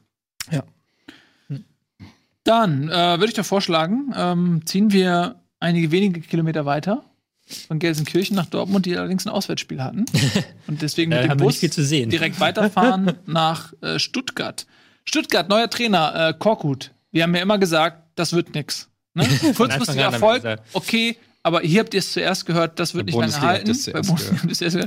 Und äh, jetzt ist er ersetzt worden durch äh, Weinziel. Und der hat in seinem Auftaktmatch mal direkt eine derbe Heimpleite kassiert von äh, Dortmundern, die äh, von alleine gelassen wurden. Ich zitiere, ich zitiere Tobias Escher. Hm. Er hat das einzig Sinnvolle, was unter Korkut entstanden ist, hat er direkt wieder kaputt gemacht. Das hast du getwittert. Ja, das ging um Christian Gentner. Ja. Kann ich gleich zwei Takte zu sagen. Erstmal ganz kurios. Ich glaube, es gab es noch nie, also ich kann mich nicht daran erinnern, dass es in der Bundesliga-Geschichte eine Mann, Mannschaft nach einem 0 zu 4 den letzten Tabellenplatz verlassen hat. Ja. Weil sie haben 0 zu 4 verloren, aber dadurch, dass Ja. Düsseldorf 1 zu 7 verloren hat, hat sich doch dieser Trainerwechsel ausgezahlt. Oder? Stuttgart ist nicht mehr letzter. Stehen Ja. besser vor, als vor dem Spiel. Mit Borko, der hat 0-5 verloren, dann werden sie immer noch letzter. Äh, Keine Ahnung, nein. Ähm, Gut. Ist ein undankbarer Gegner. Ich denke immer so, bei einem Trainerwechsel, Ja. da hast du ja oft so ein psychologisches Momentum. Ja. Was, das willst du ja nutzen, wenn du auch einen Gegner hast, wo du sagst, okay, den kann ich auch besiegen. Und Dortmund ist derzeit so gut drauf, ähm, das ist ein bisschen undankbar gewesen für Weinziel. Dass so ein bisschen diese Energie direkt verpufft ist. Ja, Dortmund war ein undankbarer Gegner, auch weil ähm, die, der, die ihnen gar nicht, gar nicht lag, so von der Spielanlage her. Also Weinziel ist ja auch ein Trainer, der eigentlich gerne selbst, selbst das Spiel gestalten möchte, der auf ein 4-3-3 setzt, auf ein sehr, der auch, auch eine sehr offensive Vari Variante immer hat spielen lassen in Augsburg, dafür, dass er in Augsburg war. Und jetzt kommt halt ein Gegner, wo du dich total eigentlich defensiv einstellen musst auf den. Und das haben sie nicht gemacht. Und was die halt vollkommen wahnsinnig schlecht war, war das Mittelfeld von Stuttgart mit Askasiba, Gentner, Castro, von denen kein einziger wirklich Zugriff bekommen hat. Da waren teils irre Räume, die der BVB ähm, bespielen konnte. Das du, kannst du gegen Dortmund nicht machen. Reus hat sich dann die Bälle irgendwann angefangen im Mittelfeld abzuholen und ist dann einfach durchspaziert, weil da, weil da niemand war, weil da niemand war, der ihn angegriffen hat. Ähm, haben in der zweiten Halbzeit noch Fünferkette umgestellt. Das hat dann besser funktioniert. Also da können sie vielleicht nochmal überlegen, okay, vielleicht sollten wir auf diesem Ding nochmal aufbauen. Aber also erstes Spiel gegen Dortmund, klar, undankbar, war jetzt aber auch nicht die beste Variante, so, fand ich. Gentner, Castro, Castro in der Formkrise, Gentner, sowieso ein Spieler, der, der eigentlich Raum braucht, der jetzt niemand ist, der jetzt defensiv so kompakt, äh, der kompakte Defensive anleiten kann. Und das Kasiba auch so, so ein Wusler. Da hast du drei Spieler gehabt, die halt, wo halt keiner mehr abgesichert hat. Und das fand ich nicht gut. War vielleicht auch nicht so smart. Ähm, Mangala? Achso. Nee, Korkut vor, vor dem Dortmund-Spiel. Ja. Ja, ja, das meinte ich gerade. Das so, ist vom Momentum her. Wobei andererseits Ja. jetzt, du hattest halt zwei Wochen Pause. Das war halt eigentlich auch der beste Zeitpunkt. ja, das stimmt schon, aber ja. Ja. All- Und es gab ja sagen- auch schon, gab's ja auch schon. Ich erinnere mich an Trainerwechsel beim HSV, wo sie dann die erste, erste Spiel auch gegen Dortmund, wo sie dann 3-0 gewonnen haben. War, glaub ich, bei Slomka oder sowas. Äh, ja, Hm. der HSV hat wahrscheinlich für alles irgendwie schon mal ein Beispiel geliefert, ne? Ja, gut. Aber Stuttgart jetzt auch echt unten drin. Ähm, vor der Saison haben wir auch schon drüber geredet hier, wurden sie gelobt für ihre Transferpolitik. Ähm, jetzt stehen sie da unten drinne und es ist, erinnert mich so ein bisschen an Köln. Die sind ja damals mit Köln, glaube ich, aufgestiegen wieder. Oder war das, wie war das? Nee. Und nicht Nee, nee, nee, Stuttgart aber- ist ja letztes Jahr. Letztes erst Jahr wieder aufgestiegen. aufgestiegen. Genau, letztes Jahr wieder aufgestiegen, haben dann auch investiert und direkt schon wieder Hoffnung gehabt äh, auf mehr. Ähm, so ähnlich ein bisschen wie bei Köln. Köln ist dann jetzt wieder runtergegangen, wird es dann dieses Jahr eventuell Stuttgart wieder treffen. Vielleicht noch ein bisschen früh, aber jetzt nächstes, nächster Spieltag geht's Ja. nach Hoffenheim, die ähm, tabellarisch zwar nicht so äh, krass sind, also zehn Punkte, was jetzt auch nicht schlecht ist, aber ähm, spielerisch eigentlich besser waren, als es der Tabellenplatz verraten lässt. Ähm, wird nicht leicht für Stuttgart auf jeden Fall. Nee, ich glaube aber, ich, ich muss mich da wiederholen. Ich will auch wirklich Düsseldorf und Nürnberg nicht irgendwie ähm, übel nachreden. Aber ich sehe da schon einen deutlichen ähm, Unterschied. Zu Köln. Nee, auch, also generell, also es, ist, es gibt so mittlerweile so viele Mannschaften, also dadurch, dass jetzt auch irgendwie in Leipzig, Hoffenheim irgendwie Mannschaften dazukommen, die in der Liga etabliert sind, dadurch gibt es so wenig vakante Plätze. Ich habe schon das Gefühl, dass der Rest der Liga äh, Düsseldorf und Nürnberg weit enteilt ist, was so die Möglichkeiten angeht und auch was auf die Qualität irgendwie im Kader angeht. Und ähm, ich glaube, die beiden werden sich schwer tun. So, und das siehst du ja, 18 Gegentore, 19 Gegentore, gut, Stuttgart 17. Aber ich glaube, das ist so ein bisschen die Gnade, die viele Vereine haben, die dieses Jahr schwächeln, die es letztes Jahr nicht gab. Weißt du, letztes Jahr gab es nicht diesen, äh, die, die zwei Vereine, wo man sagt, okay, kann sich in die Relegation retten oder so. Aber das hat man da jetzt dann bei Darmstadt hat man es auch gedacht und Ja. so. Also klar, es gibt so mittelfristig gebe ich dir auch recht, aber es gibt halt immer diese eine Aufstiegssaison, so wo man sagt, okay, da ist irgendwie alles möglich, auch wenn es eigentlich unmöglich ist. Ähm, muss man mal abwarten. Also sowohl Nürnberg als auch Düsseldorf gebe ich dir recht, sind natürlich gehören natürlich zu den Top-Favoriten um den Abstieg, haben jetzt auch schon ordentliche Packungen gekriegt teilweise. Aber es gibt halt immer noch mal so zwei, drei Mannschaften, die irgendwie mit in den Strudel reingezogen werden. Und wenn man sich so überlegt, wer könnte, wen könnte es da dieses Jahr noch treffen, dann sage ich mal Schalke und Leverkusen, glaube ich eher nicht. Ja, und dann ist da noch Hannover, Stuttgart, Mainz, halt- Freiburg. Interessant, so das verflixte zweite Jahr, wie man das schon sagt. Mhm. Hannover Ja, und genau. Stuttgart, Mhm. beide unten drin. So. Ich sehe aber die Euphorie auch noch nicht bei Düsseldorf und äh, Nürnberg, würde ich dazu stimmen. Ja. Wobei ich beim Nürnberg ja mal sage, die holen ihre Punkte, wenn dann gegen die direkte Konkurrenz. Also das haben sie jetzt zuletzt nicht gespielt. Aber das, da sehe ich auch noch so viele Fragezeichen. Deswegen. Aber ist halt trotzdem blöd für Stuttgart, weil der hat man ja wirklich vor der Saison gedacht, okay, dieses Jahr geht's um Europa. Also man hat da ganz, ganz andere Erwartungen gehabt. Und das auch an, die Spieler haben auch ganz, ganz andere Erwartungen kommuniziert. Also da wird dann wahrscheinlich intern auch der Haussegen komplett schief hängen. Mhm. Ja, das ist äh, so ein bisschen der Fluch dann auch der guten Rückrunde. Ja, da hat man sich vielleicht auch ein bisschen überschätzt.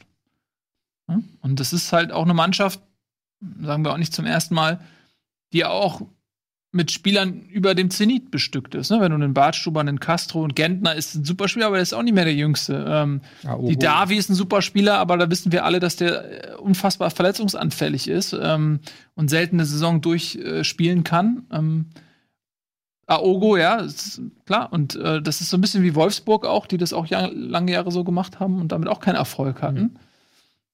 Ja, mal gucken. Hm? Ja. Gut.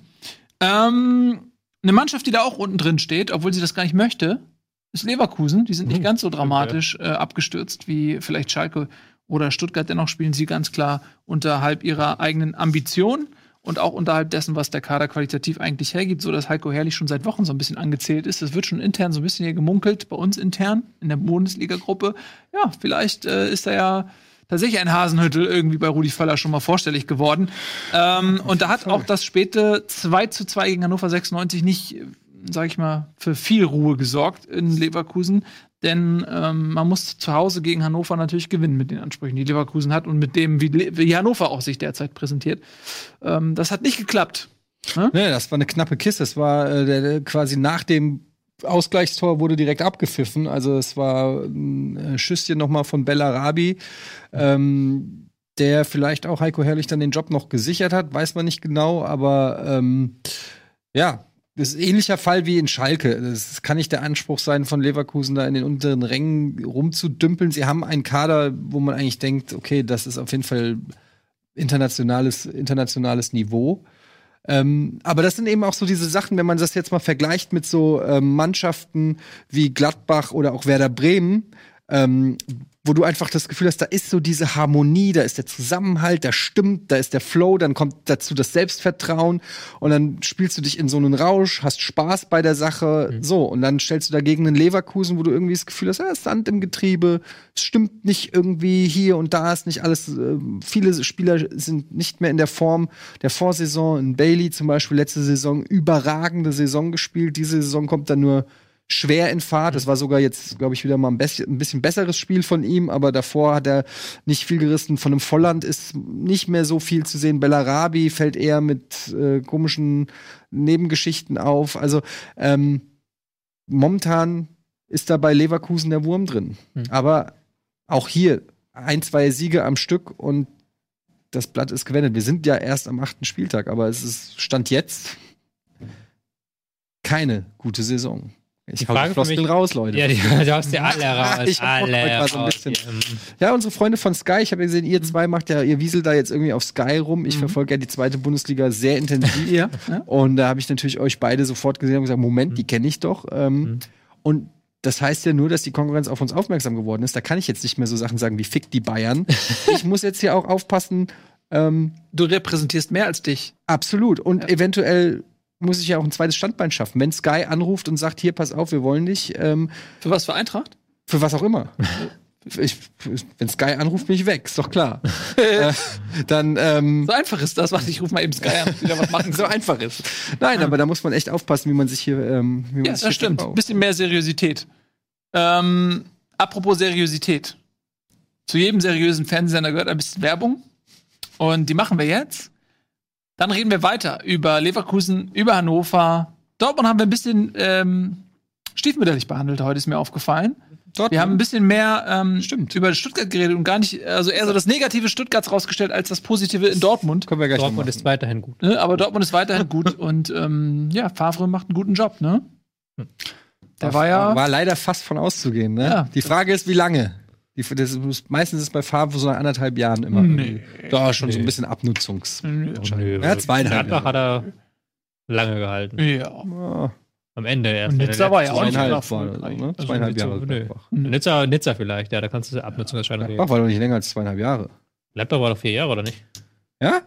Ja, schon, ja, schon recht lange Gladbach. Ja, ja, und da war auch äh, bei Hertha war er relativ schnell raus. Ja, ja, ja, genau, bei Hertha war das. Aber das lag auch vielleicht weniger an ihm als an, Vier Jahre war an äh, Dieter Höhnes. Äh, so, wir wollen ein bisschen Werbung machen. Und dann sind wir wieder zurück. Wir freuen uns auf euch. Und es geht hier richtig rund. Tschüss. Und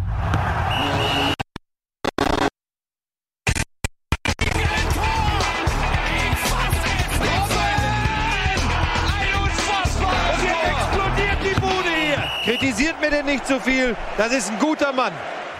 Gilt das auch für Heiko Herrlich? Das ist die große Frage hier heute bei Bundesliga und damit herzlich willkommen zurück. Und wir haben gerade gesprochen über Leverkusen 2 zu 2 gegen Hannover 96, welches in allerletzter Sekunde durch Bellarabi gefallen ist und die Diskussion um Heiko Herrlich reißen nicht ab. Ne? Nee. Die werden noch stärker eher werden. Ja, vor allen Dingen, äh, wenn dann natürlich auch äh, Trainer auf dem Markt sind wie ein Hasenhüttel, sicherlich ins Beuteschema passt für eine Mannschaft wie Leverkusen. Ähm, das macht es natürlich auch nicht leichter, weil da sitzt dann natürlich ein Rudi Völler und sagt sich, okay, also bevor Schalke da anklopft oder der HSV, ähm, klopfe ich da an. Also, ja, schwierig. Ich meine, man war wirklich zufrieden mit Heiko Herrlich. Die Lobeshymnen von Völler über ihn letzte Saison sind nicht vergessen. Aber am Ende, wenn der Erfolg ausbleibt und man muss auch wirklich sagen, Leverkusen entwickelt sich zu einer Schießbude. Ähm, also doch, die haben, ähm, ich hab's doch 15 Gegentore, ja. Ja, 15 Gegentore ist schon, Hm. äh, kann, Stimmt, viertschädigster Ist Wert der Liga, ja. Ja. Ähm, hat der Pa- Papa nämlich mal eine Hausaufgaben gemacht und Mhm, mal kurz auf die Tabelle geguckt. Ja, aber also, ähm, das ist alles nicht zur Zufriedenheit. Ähm, wir gucken mal, gegen wen Leverkusen nächste Woche spielt.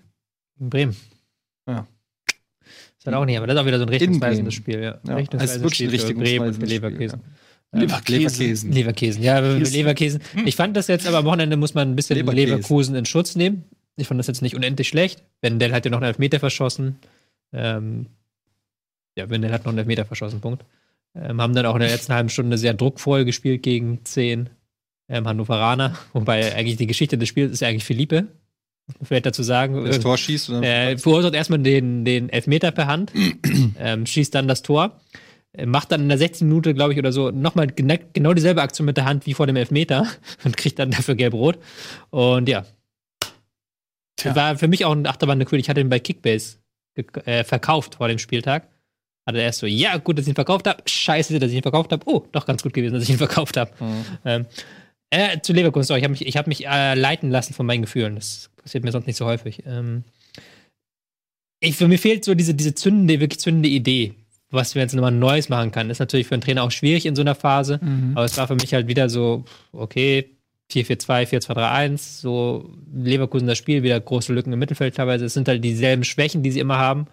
Und da fehlt mir halt wirklich so, okay, wir machen jetzt das und das und das, dass es wieder besser wird. Mhm. Und da ist halt wirklich jetzt für mich die Frage, wie kriegen, kriegt der Herrlich das jetzt ähm, ähm, geleitet. Aber ich glaube auch, dass jetzt gegen Zürich und dann vor allen Dingen gegen Bremen, das ist so die Woche der Wahrheit und da ähm, braucht er sechs Punkte, um weiter diesen Job zu behalten wahrscheinlich. Ich bin ja niemand, der Trainer anzählt, aber so, so hört man es aus Leverkusen seit Wochen eigentlich.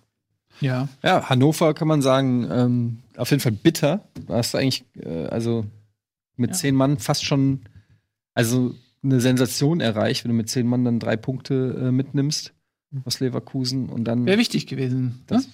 ja, Also die sind auch das war, drin, ne? das ist so ein, das war so ein Match, wo es so, wo man sagt, okay, Wenn sie die drei Punkte holen, haben sie erstmal guten Puffer, sind nicht so direkt in der Abstiegsgruppe mit drinne. Wenn sie die drei Punkte nicht holen, dann hängen sie da unten mit drinne und ähm, ja, ist auf jeden Fall für Hannover äh, eine sehr schmerzhafte Unentschieden. Im ja, hätte gefühlte, gefühlte Niederlage. Vor dem Spiel hätte es wahrscheinlich jeder gekauft.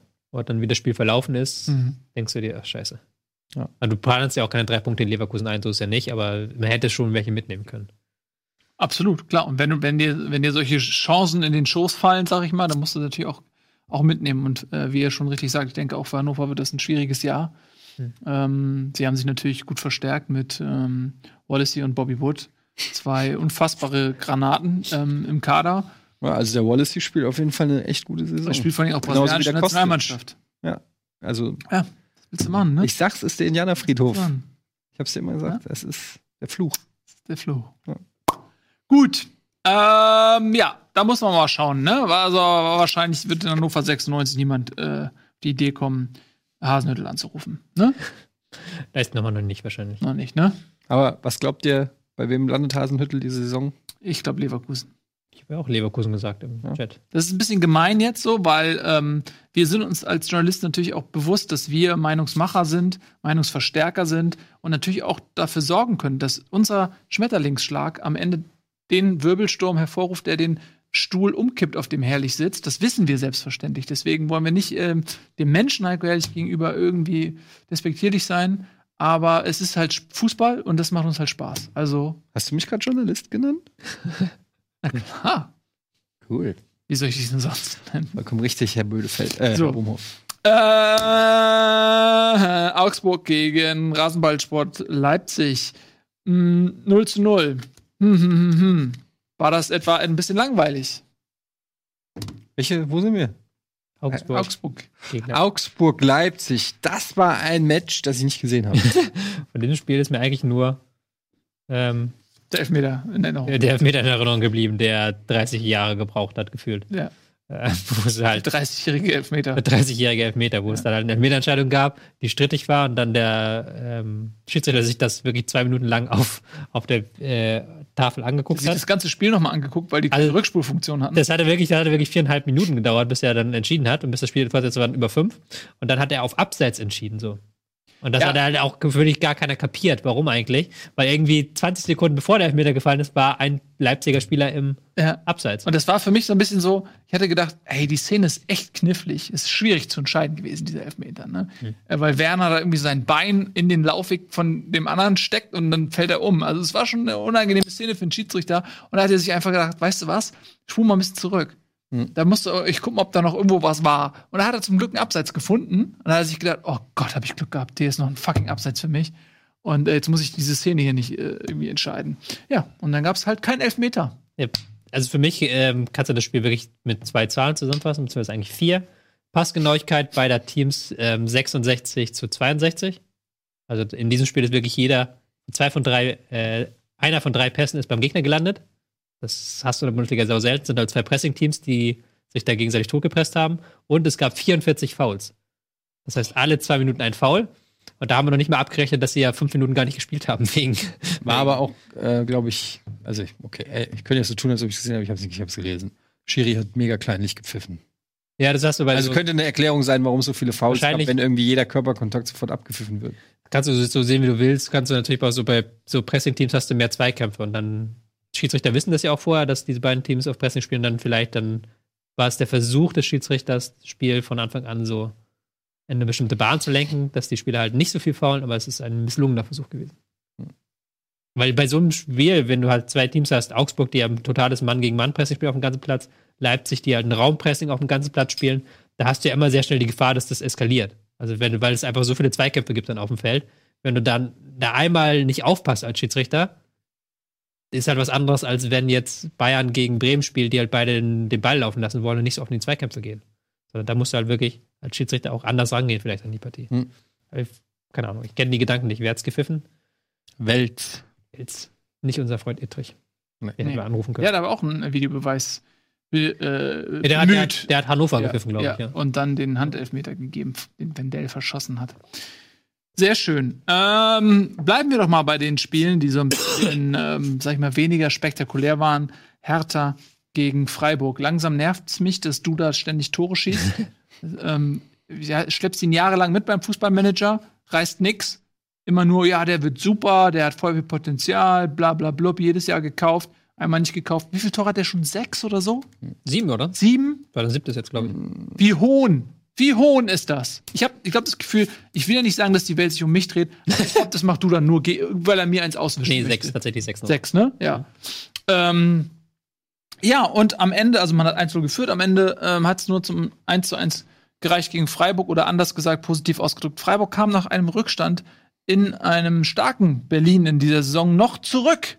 Hm. Auch beachtlich. Ja, kann man, muss man wirklich so sagen, weil äh, Hertha, ja, wie du schon gesagt hast, eine starke Saison spielt und dann zu Hause 1-0 in Führung spielen, eigentlich genau in die Karten in das äh, System von Paul Dardai und da äh, dann nochmal zurückzukommen.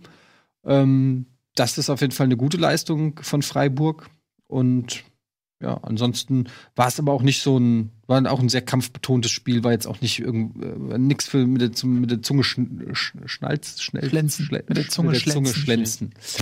Ähm, Schlenzen und Partner. Also, ich glaube, da kann sich Berlin wirklich ärgern. Also, Ja. das ist auch, auch, Berlin ist ja sowieso so, so freakig diese Saison. Ich das kann das noch gar nicht glauben, was die, was die für Fußball spielen. Ich kann auch nicht glauben, dass ich diesen Satz jetzt sage. Mit etwas mehr Effizienz hätte Berlin das Spiel gewinnen können. Weil normalerweise in den letzten Jahren haben sie immer aus einer halben Torchance sieben Tore gemacht, so gefühlt. Und äh, jetzt haben sie plötzlich nach dem 1 zu 0 ganz gute Chancen ausgelassen, ganz gute Konter ausgelassen. Hätten das Ding eigentlich schon nach einer halben Stunde killen können, das ganze Spiel.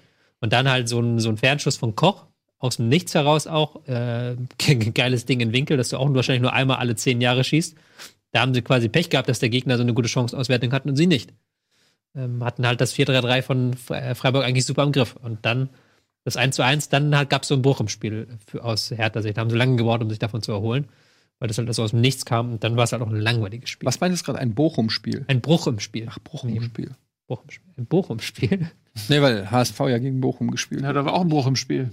Aber über 90 Minuten. Komm, jetzt erzähl doch mal ein bisschen was zum HSV und Bochum. Was geht denn immer? Vielleicht können wir mal ganz kurz, ich weiß, das ist eigentlich nicht geplant, ihr müsst es machen. Ich kann hier meinen Rechner nicht abgreifen. Zeig doch mal die Tabelle, zweite Liga, erzähl doch mal was. Ach, ja, also Ich ich. könnte mal drei Minuten über Nils HSV, können wir doch mal kurz mal quatschen. Müssen wir nicht so tun, als ob der Verein nicht mehr existiert. Ja, nehme ich gerne an, diese Einladung. Ja, also es ist schwierig. Das Problem, ich kann das, glaube ich, relativ kurz auch zusammenfassen. Das Problem ist, dass ich und äh, Haben wir da die? alle Mannschaften, ja, alle Mannschaften, die gegen den HSV spielen. Gegen Köln haben sie ja noch nicht gespielt. Das ist die einzige Mannschaft, wo das anders laufen wird. Alle Mannschaften, die gegen den HSV spielen oder sagen wir mal in Hamburg spielen, stellen sich hinten rein und sagen sich, ey, weißt du was? 0 zu 0 ist völlig okay mit mir. Und wenn ich durch irgendeinen Konter oder durch eine Standardsituation das Spiel noch gewinnen sollte, ist das auch cool mit mir. Und solange stelle ich mich hinten rein und 0 ist in Ordnung. Und der HSV hat nicht die Qualität. Also der einzige Verein in Deutschland, bei dem das eigentlich so gemacht wird, ist Bayern München.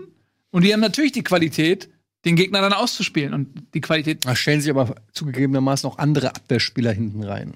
Ja, aber ich, ich behaupte mal frech, als jemand, der das von der Pike auf gelernt hat, dass destruktiv Fußball zu spielen sehr viel einfacher ist, als das konstruktiv zu umspielen. Weil die Qualität eines einzelnen Spielers muss nicht so hoch sein, um hinten irgendwie den Laden dicht zu machen. Und gerade wenn du den Raum eng machst und dann da mit neun, zehn Leuten stehst, hast du noch ein paar Latten da im 5-Meter-Raum, die jeden Ball rausköpfen. Und ansonsten jeden, jeden Ball, der dir vor die Füße fällt, den schlägst du hinten raus. Hast du ein, zwei schnelle Leute, ziemlich viel Platz noch äh, und versuchst ein bisschen auf Glück zu kontern. Das ist nicht so schwierig. Die JSG Arnulf Briedling hat viele Titel so gewonnen.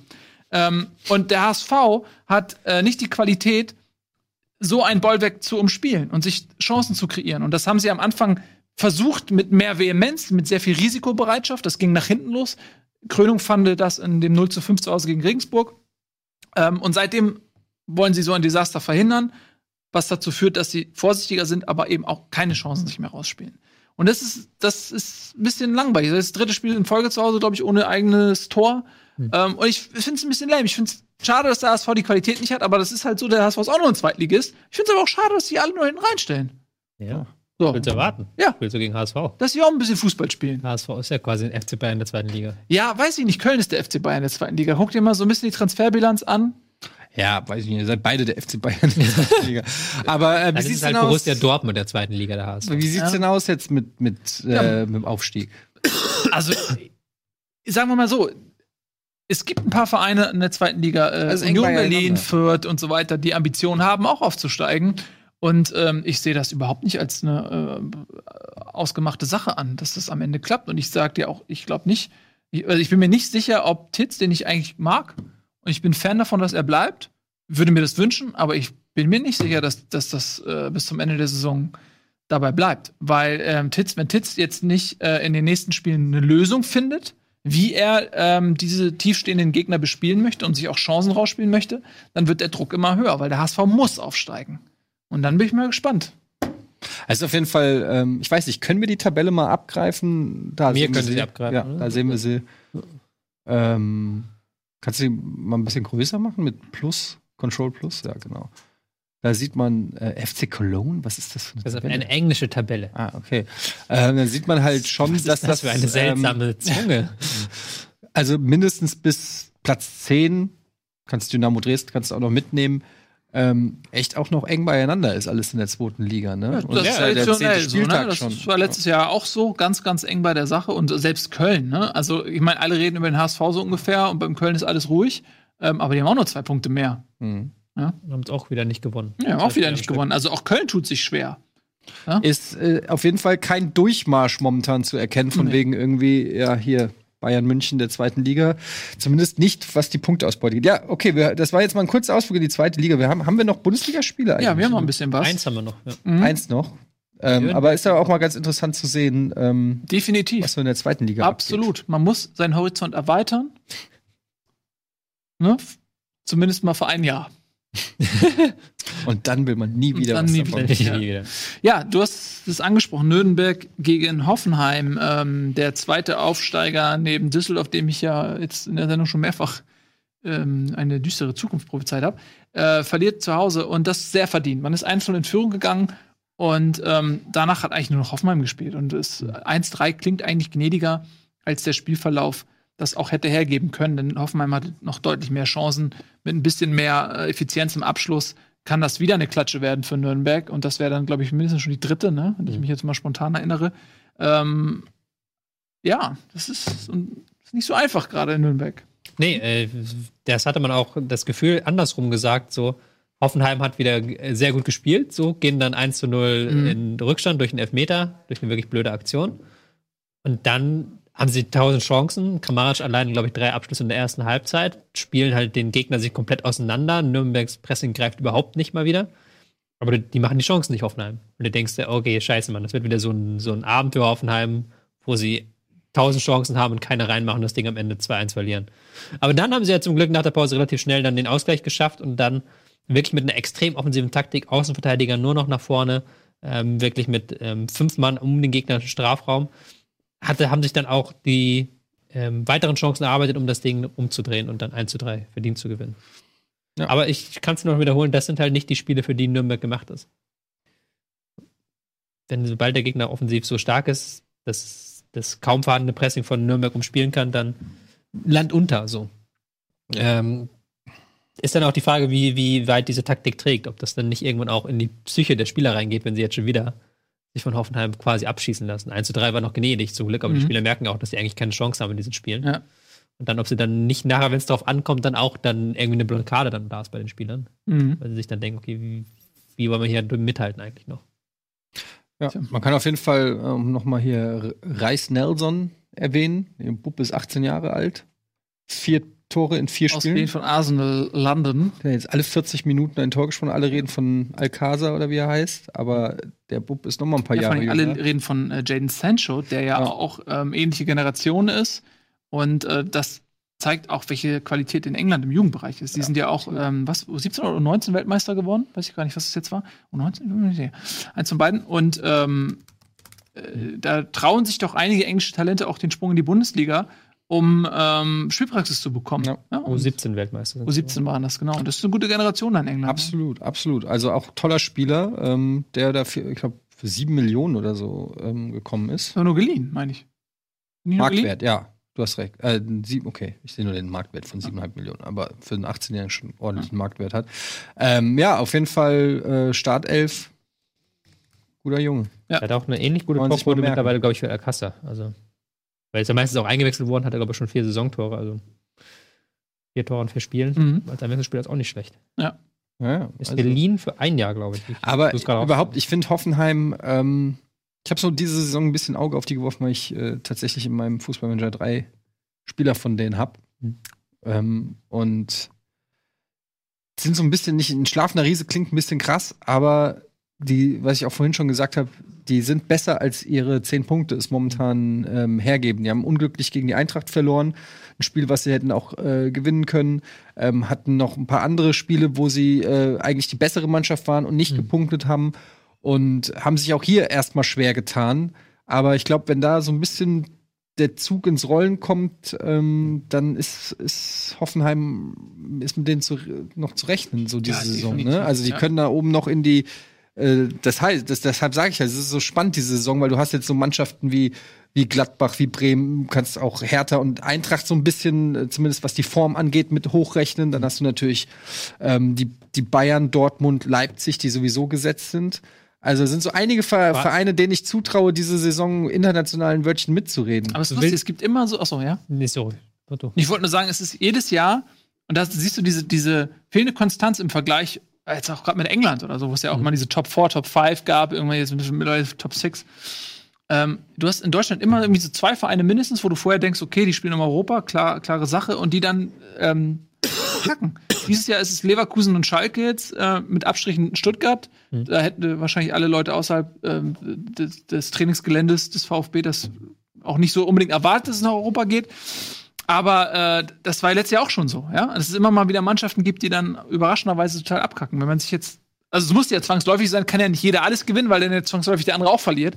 Aber ähm, so richtig Konstanz gibt es nicht viele Mannschaften. Ne? Ich Ja. würde, würde aber nach acht Spieltagen sagen, bis jetzt ist es eine ganz geile Saison eigentlich. Also ich bin ja immer meckern so über die. Bundesliga, so ich bin immer der Erste, der dann meckert über das Niveau und sowas, aber es gibt mit Gladbach, Bremen, ähm, sogar Hertha, ähm, Hoffenheim, Frankfurt auch tatsächlich jetzt mittlerweile Teams, die guten Fußball spielen, die auch schnellen Fußball spielen, die ähm, dominant spielen können, Mhm. die sich halt nicht nur hinten verbarrikadieren wie letzte Saison, wo man ja das Gefühl hat, je besser du verteidigst, desto weiter kommst du nach vorne. Das klappt diese Saison Ja. überhaupt nicht mehr irgendwie. Das siehst du Glück. an, an Schalke, an Stuttgart, an Hannover auch ein Stück weit. Und ähm, das macht Spaß so. Und dass die Bayern schwäche, muss ich natürlich auch sagen, auch wenn ich jetzt nicht der größte Bayern-Hasser bin, aber es macht natürlich auch, gibt nochmal so eine ordentliche Würze rein. Ich hoffe, ähm, Ja, es sieht aus wie ein Wettbewerb jetzt. es sieht aus wie ein Wettbewerb. Man muss mal gucken, ob das so bleibt. Wenn jetzt Sprechen Bayern zehn Spieltagen noch. ja, wenn wir, eben, das sprechen haben wir wir nochmal zehn Ancelotti haben wir Spieltage. das auch gedacht. Da, Bei, bei Dortmund kommt noch eine Delle und bei Gladbach Ja. kommt bestimmt auch noch eine Delle und Ja. Bremen wird auch nicht jedes Spiel so weiter gewinnen. Die haben auch eine wahnsinnige Bilanz. Ähm, Ja. Aber äh, kann, wenn es so bleibt und man dann wirklich mal wieder so einen Wettbewerb hat, wenn Favre die. Favre traue ich halt zu, dass er das Niveau hält. Also Gladbach, Werder, glaube ich nicht, dass die jetzt hier Meisterschaftskandidaten sind, aber dann wäre das doch mal wär's so, so richtig schön gekitzelt. Weil Dortmund hat halt schon vier Punkte Vorsprung und 13 Tore Vorsprung. Jetzt bleibt uns zum Abschluss eigentlich nur noch über die Euroleague. zu, ach, die Champions League meine ich, die Champions League zu sprechen.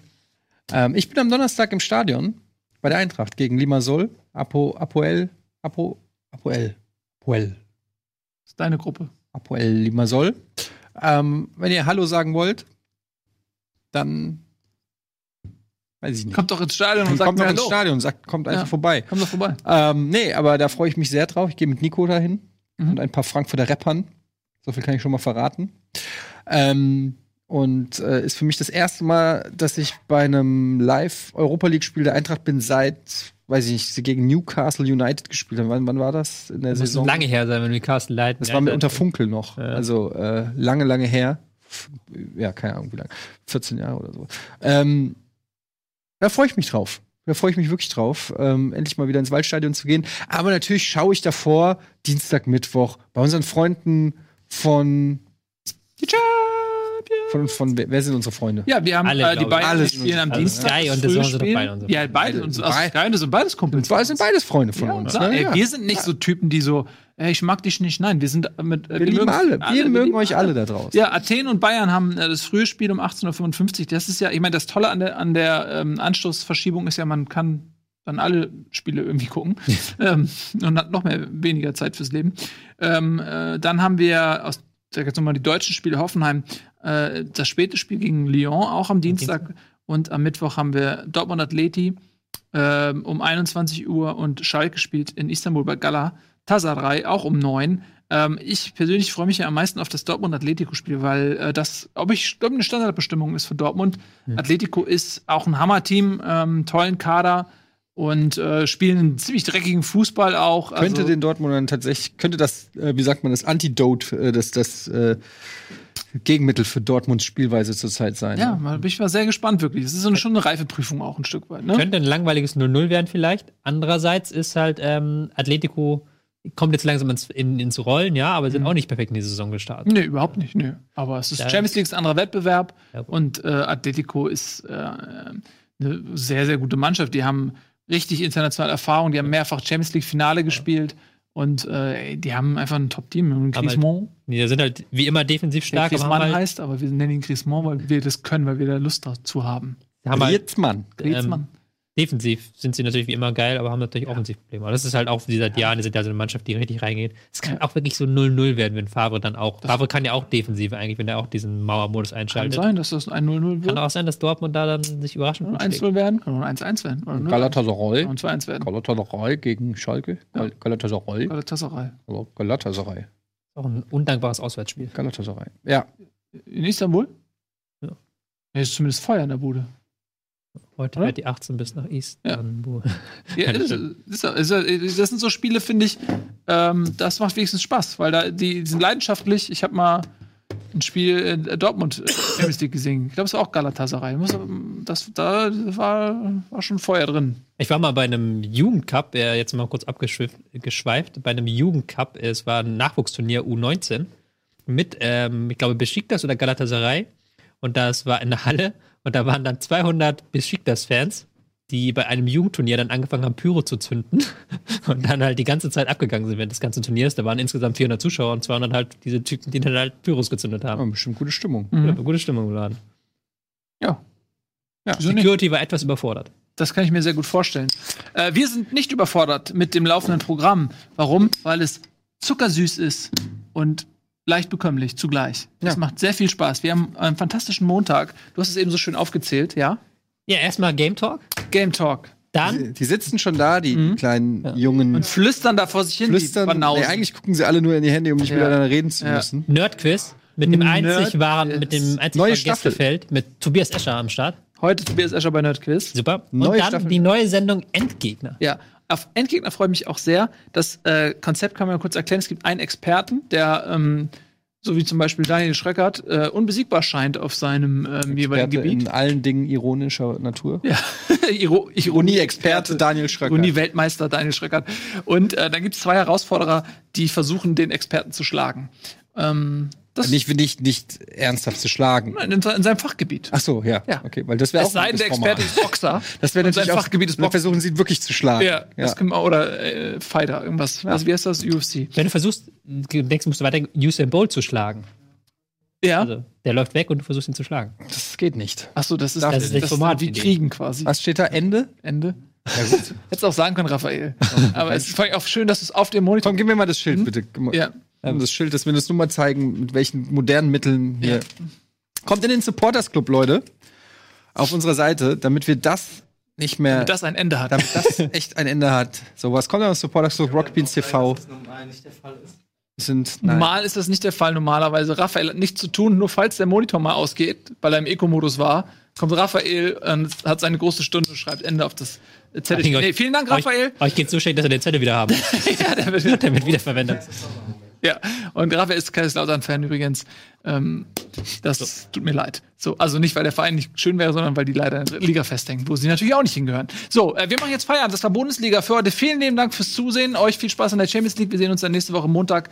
Und äh, jetzt super viel Spaß beim Game Talk. Ich habe schon gesehen, prominent besetzt. Tschüss und auf Wiedersehen. Yeah.